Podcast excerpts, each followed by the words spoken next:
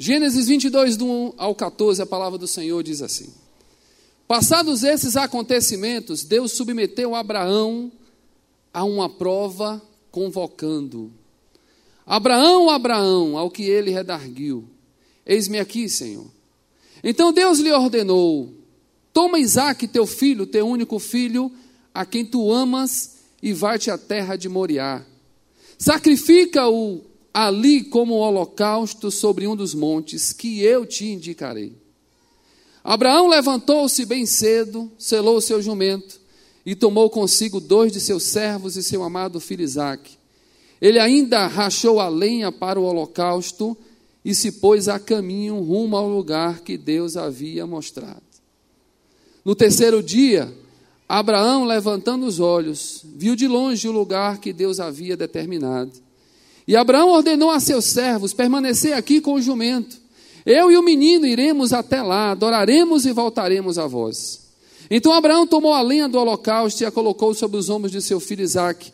E ele mesmo levou as brasas para preparar o fogo e o cutelo. E enquanto caminhavam os dois juntos, Isaque chamou para seu pai Abraão: Meu pai, ao que replicou prontamente Abraão: Sim, meu filho.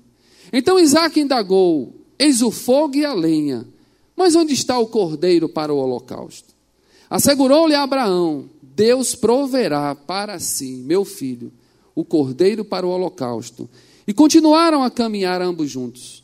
Finalmente, quando chegaram ao lugar que Deus lhe apontara, Abraão construiu o altar, dispôs a lenha, depois amarrou o filho e colocou sobre o altar em cima da lenha. Abraão estendeu a mão e apanhou a faca para imolar seu filho. Entretanto, o anjo do Senhor o chamou do céu: Abraão, Abraão. Ao que prontamente lhe respondeu Abraão: Eis-me aqui. Não estendas a tua mão contra o rapaz. Ordenou o anjo: Não lhe faças nada. Agora bem sei que temes a Deus, porquanto não me negaste teu amado, teu único filho, teu amado filho, teu único filho. Em seguida, tendo Abraão erguido os olhos, viu atrás de si um carneiro preso pelos chifres entre os arbustos. Tomou Abraão o carneiro e o ofereceu em holocausto em lugar de seu filho. Então Abraão deu àquele lugar o nome de Yahvé Jireh, o Senhor proverá. Por isso, até nossos dias se diz: no monte do Senhor se proverá. Amém? Que Deus fale ao nosso coração através da Sua palavra. Amém? Se perguntarmos nessa noite para todos nós que estamos aqui, quantos amigos você tem? Naturalmente você começaria a pensar na sua lista de pessoas conhecidas e você começaria com seus dedos a contar quantos amigos verdadeiramente você tem. E você perguntaria que tipo de critério eu vou utilizar para dizer que eu, eu tenho tantos amigos. Quando você vai para o dicionário, amigo é o nome que se dá ao indivíduo onde se tem uma relação de imenso carinho. E aqui eu gostaria de agradecer a meu amigo Bira, que, em consideração a esse momento de vir compartilhar a palavra, ele não me perguntou sobre o Bahia, porque ele torce por vitória. E ali eu vi verdadeiramente um amigo, dele. Está ali. Ó. Vi verdadeiramente um amigo para não é, fazer chacota com o time do outro.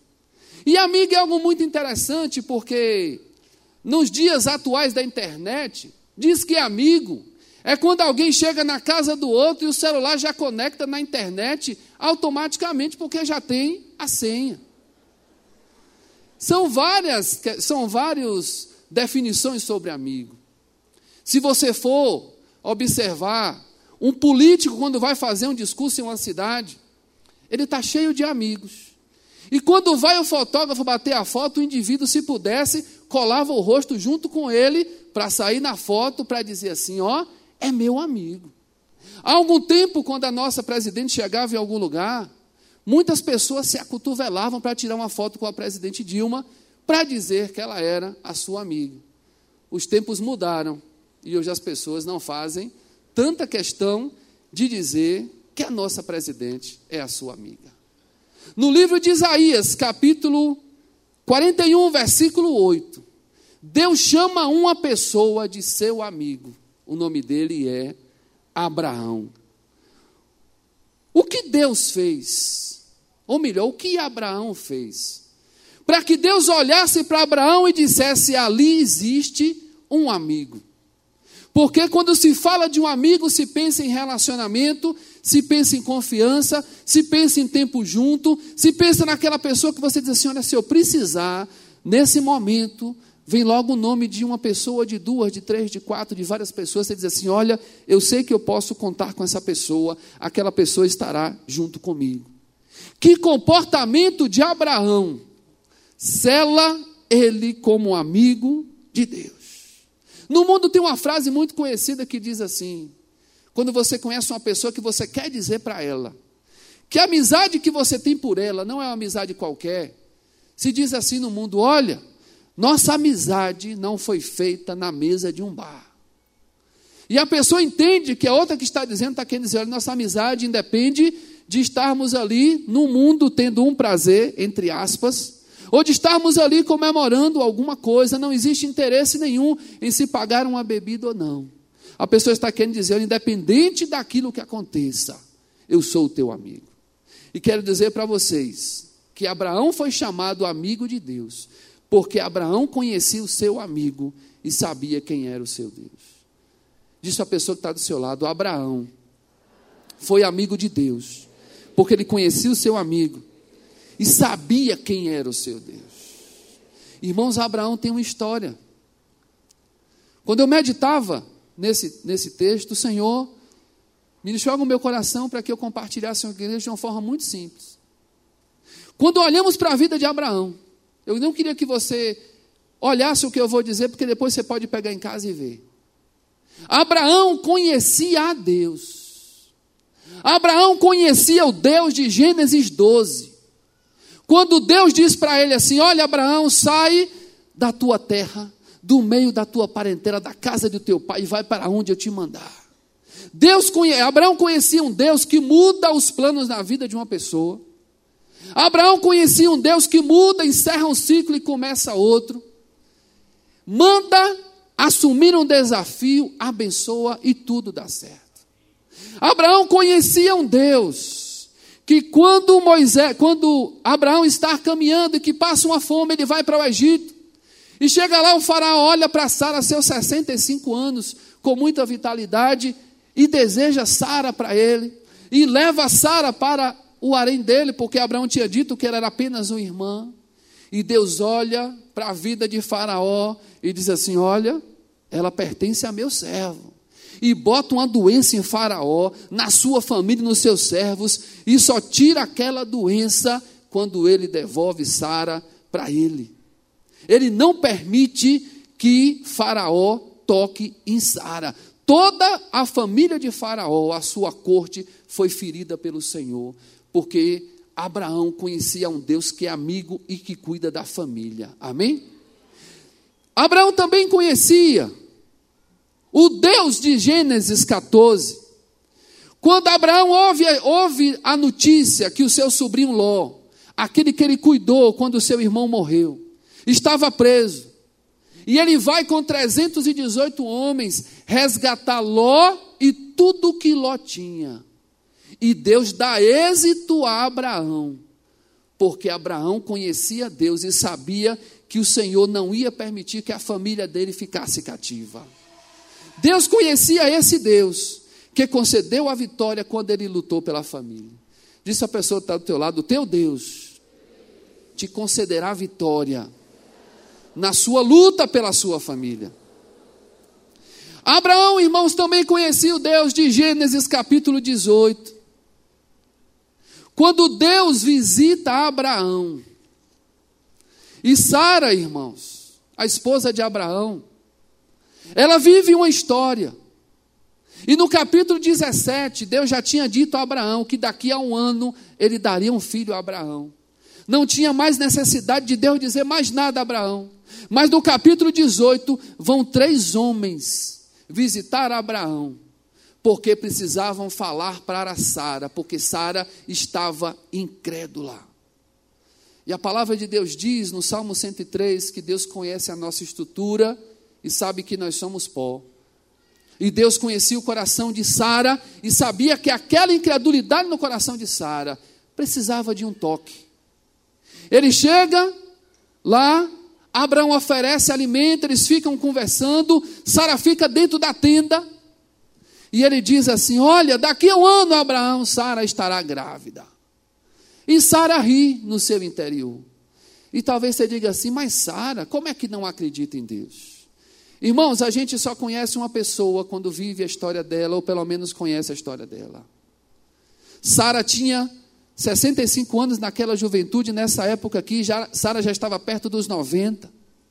Mas se você for olhar a, a história de uma mulher estéreo naquela época, era uma, melhor, uma mulher que passava vergonha, uma mulher que era humilhada, uma mulher que, segundo os princípios, não servia para dar a descendência ao homem. E se você observar que todos os óvulos de uma mulher são gerados ainda no seu ventre, no ventre quando ela ainda é um bebê. E quando ela chega na puberdade, vai ter em torno de 300 mil a 500 mil óvulos. E desses 300 mil a 500 mil, ela vai liberar entre 400 e 500 óvulos até que a mulher entre na menopausa. E que todo mês, nesse período, um ou dois óvulos vão ser liberados. E que se a menstruação não vier, é porque aquele óvulo foi fecundado. E que se a menstruação vier, é porque aquele óvulo não foi fecundado e não há gestação. Se coloca no lugar de Sara, todos os meses, sabendo que o óvulo veio, o sonho da criança veio, a expectativa veio, mas a expectativa não foi alcançada porque Deus não permitiu que aquela criança nascesse. Naquele momento ela vive a incredulidade, porque esperou muito tempo. E nesse momento aqui, Sara já perto dos 90 anos, a palavra diz que já havia cessado até a menstruação. Então não há nem mais óvulo para liberar quanto mais chance de ter uma criança. E ali, Deus manda aqueles homens, e eles falam: Olha, daqui a um ano Sara vai ter uma criança, e Sara ri no seu íntimo. E aí os homens perguntam que são, os homens enviados por Deus perguntam assim: Por que que Sara está rindo? E Sara diz: Não, eu não ri. E ele diz assim: Você riu, porque ele confronta a incredulidade. Deus conhece um Deus que providencia para que a incredulidade da nossa família seja confrontada e seja sarada. E ali, Deus dá um filho a Sara e a incredulidade vai embora, porque depois que se vê a bênção nas mãos, não tem mais como você duvidar. Ainda em Gênesis 18, Abraão também conhece um Deus que houve a intercessão por uma família. Ló estava lá em Sodoma, e ele começa a interceder por Ló. E a dizer: Senhor, o Senhor vai destruir Sodoma e Gomorra, e se tiverem só 50, e se tiverem 45, e se tiverem 40, e 30, e 20, e 10, o Senhor vai destruir. O Senhor disse: Não, não vou destruir. E Deus ouve a oração de Abraão e sai Ló com a sua família intactos da, daquele lugar. Então Deus, é, Abraão conhecia o Deus de Gênesis 18. Abraão também conhecia o Deus de Gênesis 20. Quando o rei Abimeleque, rei de Gerar, olha de novo para Sara, vê aquela mulher belíssima e toma ela para si. Só que Deus tinha um projeto na vida de Abraão e de Sara. E aquele homem não poderia tocar em Sara. E aí Deus manda um sonho para aquele homem e diz assim: olhe, tu vai morrer. Ninguém mandou você pegar uma mulher casada para levar como mulher para tua casa. E ele começa, mas Senhor, tenha misericórdia, nem sabia, nem me disse que ela era a esposa dele. E Deus é complacente diz: Olha, eu vejo tua sinceridade. Tu não vai morrer, não. Mas presta atenção: vou mandar meu servo Abraão orar por você, para que você viva e para que a sua mulher e as suas servas deixem de ser estéreis porque eu já tinha lançado uma maldição sobre elas, porque você tinha pegado Sara. E aí o que, que acontece? Sara sai dali, não é tocada por aquele homem, porque Abraão, no capítulo 20, ele conhece um Deus que vela pelos projetos que ele tem na nossa vida. Amém? Diz para teu irmão: o seu Deus está zelando pelo projeto que ele tem na sua vida. Abraão também conhece o Deus de Gênesis 21, que faz um milagre na vida dele.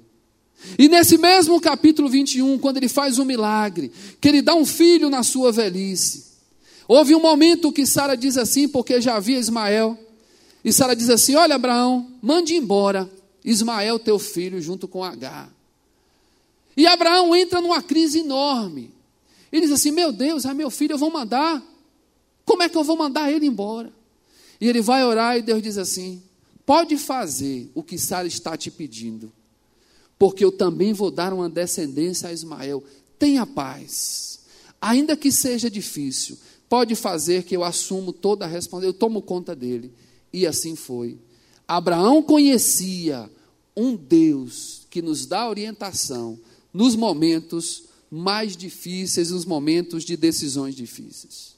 Eu passaria aqui à noite compartilhando com vocês tantas coisas que Abraão conhecia de Deus. E muito mais há nesses capítulos que não foram ditas aqui, que nos provam que Abraão conhecia a Deus. Abraão não foi chamado de amigo de Deus à toa. Abraão conhecia o Deus que ele servia. E agora você pode entender o que acontece no capítulo 22. Porque no capítulo 22, aquele amigo de Deus é chamado para uma prova. E olhe que não teve preparação nenhuma, irmãos.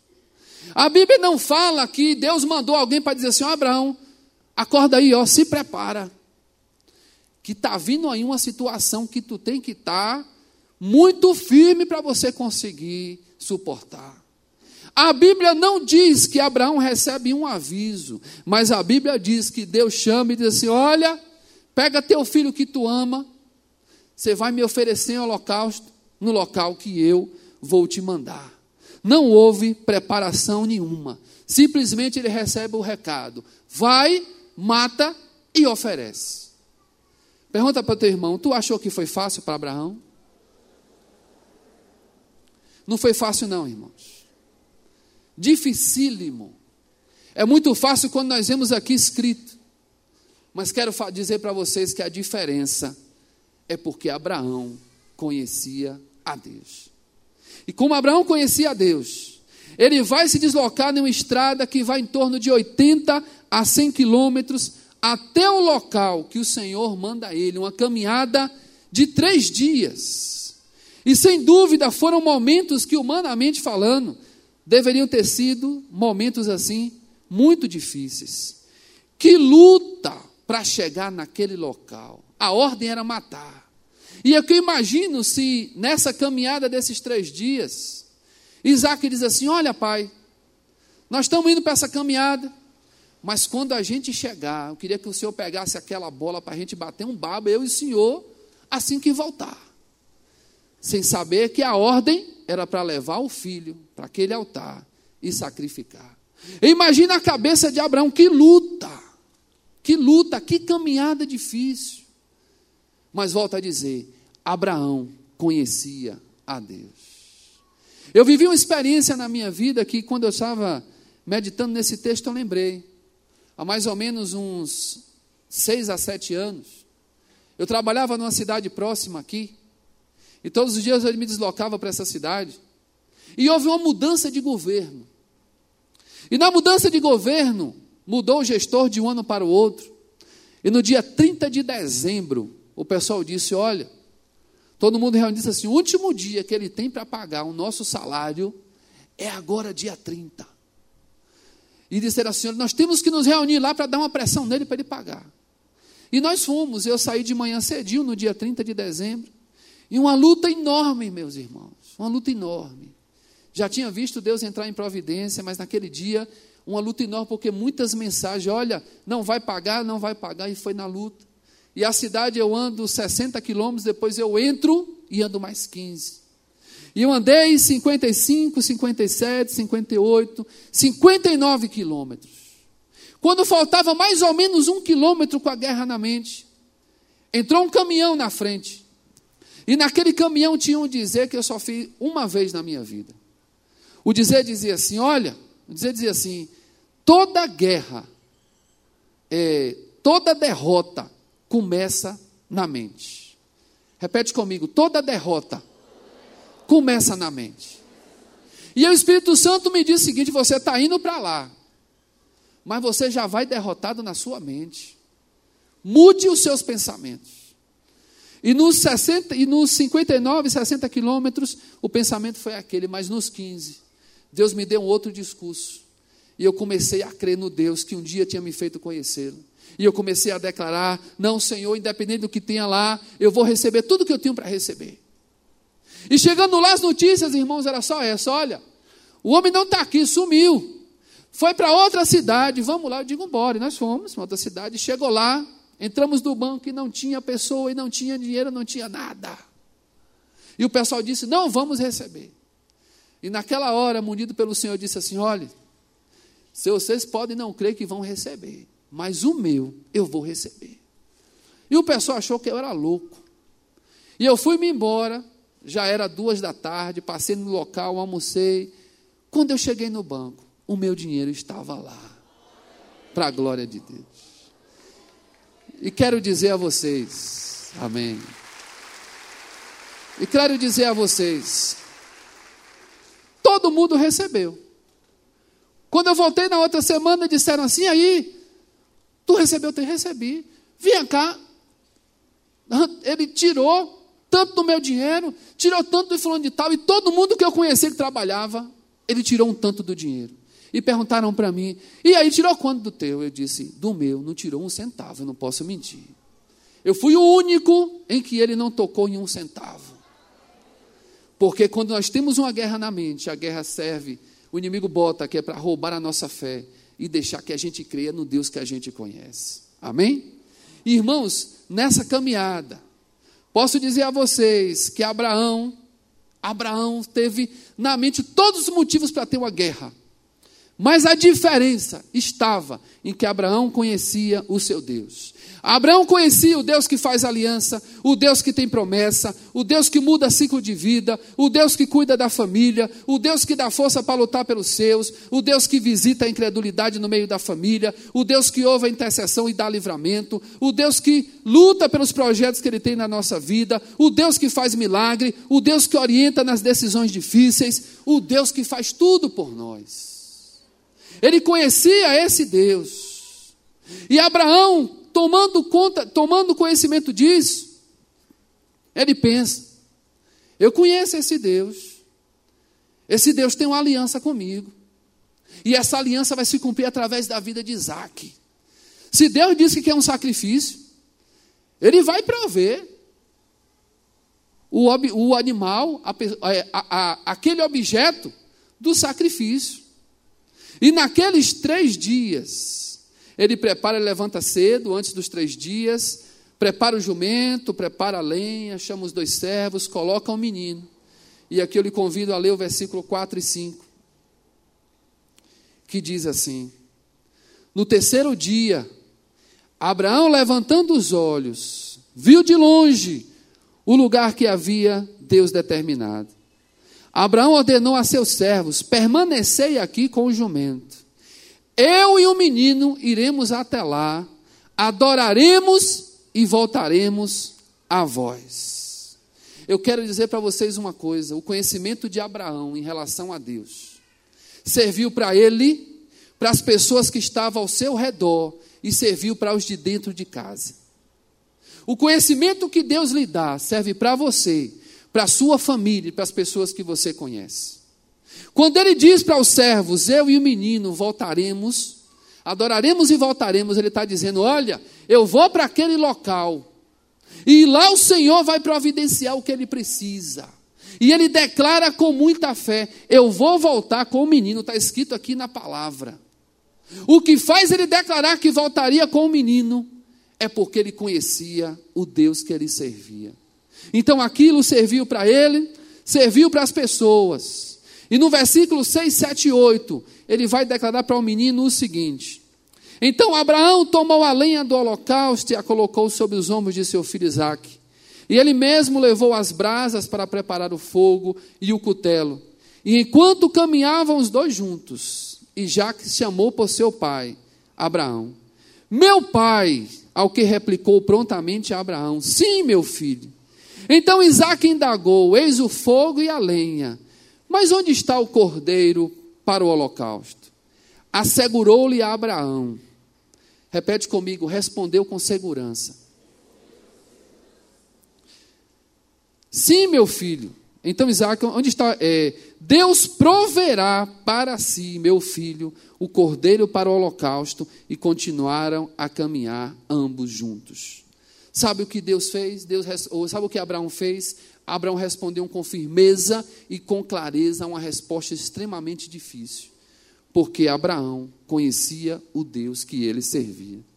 E quando você vai para o versículo 9 em diante, a palavra do Senhor diz assim: Finalmente, quando chegaram ao lugar que Deus lhe apontara, Abraão construiu o altar, dispôs a lenha, depois amarrou o filho e o colocou sobre o altar em cima da lenha. Abraão estendeu a mão e apanhou a faca para imolar seu filho. Entretanto, o anjo do Senhor o chamou do céu: Abraão, Abraão. Ao que ele prontamente lhe respondeu: Abraão, eis-me aqui. Não estendas a tua mão contra o rapaz, ordenou o anjo, não lhe faças nada. Agora bem sei que temes a Deus, porquanto não me negaste teu amado filho, teu único filho. Em seguida, Abraão, erguendo os olhos, viu atrás de si um carneiro preso pelos chifres entre os arbustos. Tomou Abraão o carneiro e o ofereceu em holocausto em lugar de seu filho. Você sabe o que significa o carneiro? O carneiro significa a providência. Estava ali a providência que Abraão profetizou antes de subir o monte. E observe que a providência de Deus ainda estava amarrada pelos chifres para não fugir. Abraão não conhecia o Deus ali em cima daquele monte. Abraão conhecia Deus de muito tempo. Nessa noite eu gostaria de compartilhar com vocês Dentro disso aqui, exatamente uma única verdade, o que o Senhor ministrou ao meu coração para trazer para nós nesta noite. Que o povo dele estava muito focado em um Deus da providência. Em um Deus que serve como no mercado, onde a pessoa coloca um carrinho e pega o que precisa e bota dentro do carrinho e paga e vai embora. Deus não é só o Deus que providencia. Deus ele é muito mais. Abraão conhecia a Deus nas experiências em todos os momentos da vida dele. Quando Abraão chega neste momento em que Deus nem avisa a ele, Abraão já sabia o Deus que ele servia e conhecia o seu Deus.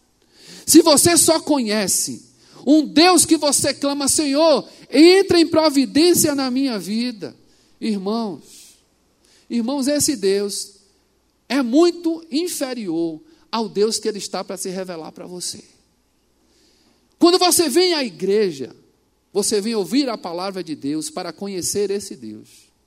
Quando Abraão chega naquele monte, ele já tem diversas experiências com o Senhor. Deus tem concedido experiências com Ele a todos nós aqui. Alguns com mais frequência, outros com menos frequência. Mas o Senhor tem te concedido experiência para nos momentos que precisar, Ele lhe trazer essa experiência à tua memória e você dizer assim: Eu conheço este Deus, então eu vou me tranquilizar. Olhe, a providência que veio ali em cima é muito interessante, ela estava amarradinha. E tem muitas pessoas que só lembram: Ah, quem é seu Deus? O meu Deus é o Jeová Jireh. O meu Deus é o Deus da providência. Porque às vezes nós nos reportamos a Deus unicamente como aquele Deus que nos dá providência. E olhe que hoje até mercadinho tem com o nome Deus proverá.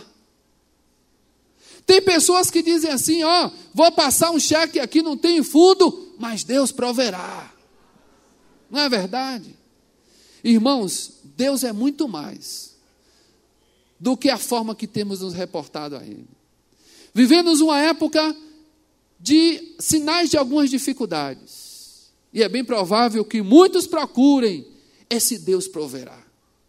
Agora quero lhe dizer que algo aqui no versículo 14 que é muito esclarecedor. Diz assim no versículo 14: Então Abraão deu àquele lugar o nome de Iavé Jirê, o Senhor proverá. Por isso, até os nossos dias se diz: no monte do Senhor se proverá. Abraão nunca deu nome a Deus, dizendo que o nome dele é o Deus proverá.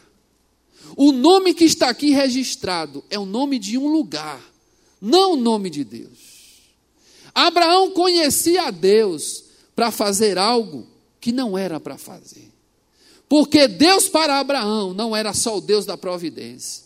O nome que é dado àquele lugar é um nome de uma experiência vivida. Foi naquele monte que ele diz assim: neste monte Deus proveu, porque havia o carneiro. É a palavra que está dizendo. Abraão conhecia o Deus que abençoou a sua família, o Deus que lhe deu um filho em um momento de dificuldade, quando não podia. Abraão conheceu um Deus que lhe deu força para lutar contra a sua família. Abraão conheceu um Deus que no momento que ele precisava de orientação, ele disse: vá e faça. De Abraão não dá esse nome a Deus. Abraão conhece o Deus da providência. Até porque, antes de subir o monte, ele já tinha dito: Deus proverá para si o cordeiro que ele precisa. Antes de subir o monte, irmão. O que Deus quer na nossa vida é que antes que as coisas estejam acontecendo e que você entre em uma situação de falta de fé, de desespero, você força pela história que você tem com Deus, pela forma que você conhece esse Deus, você vai dizer assim: o mesmo Deus que eu conheço, é o Deus que providencia todas as coisas que eu preciso. A providência não é a causa, a providência é a consequência. Diz para teu irmão e para tua irmã: meu irmão, minha irmã, a providência de Deus na tua vida não é a causa, mas é a consequência. O que você está fazendo aqui nessa noite? E o que o Senhor ministrou ao meu coração, o que? Que os meus filhos e as minhas filhas estão vindo à minha casa. É simplesmente pela providência que eu posso dar ou por aquilo que eu já fiz na vida deles e na vida delas, a começar em mim. E que eles podem dizer: Eu conheço esse Deus, eu vim louvar a esse Deus, que independente dele atuar na minha vida agora ou não, eu conheço esse Deus, esse Deus Todo-Poderoso. Essa noite é uma noite de você começar a pensar: eu preciso conhecer esse Deus, e eu preciso reter na minha vida as experiências que Ele tem me dado. Não fique dando nomes a Deus mas colha das experiências que Ele tem lhe dado, a essência que Deus é na tua vida. Quando perguntam lá, pra, quando Moisés pergunta, quem és tu, Senhor? Eu vou dizer quem. Aí Deus diz assim: diga ao povo que eu sou o que sou, porque Deus é o grande eu sou, Ele é o que você precisa. Se você precisa de consolo, Ele é o consolo para você. Se você precisa de um milagre, Ele é o um milagre. Se você precisa de um livramento, Ele é o livramento. Se você precisa de vida, Ele é a vida que você precisa. Mas conheça esse Deus, a esse Deus tremendo e poderoso. E quero dizer nesta noite: não cabe diante de nenhuma situação, nem desespero, nem agonia, porque nós conhecemos o Deus que nós servimos. E vamos dizer que antes de subirmos no monte, antes de termos a experiência com o Senhor, você vai declarar: Senhor, tu vai providenciar aquilo que precisa ser providenciado, porque eu te conheço.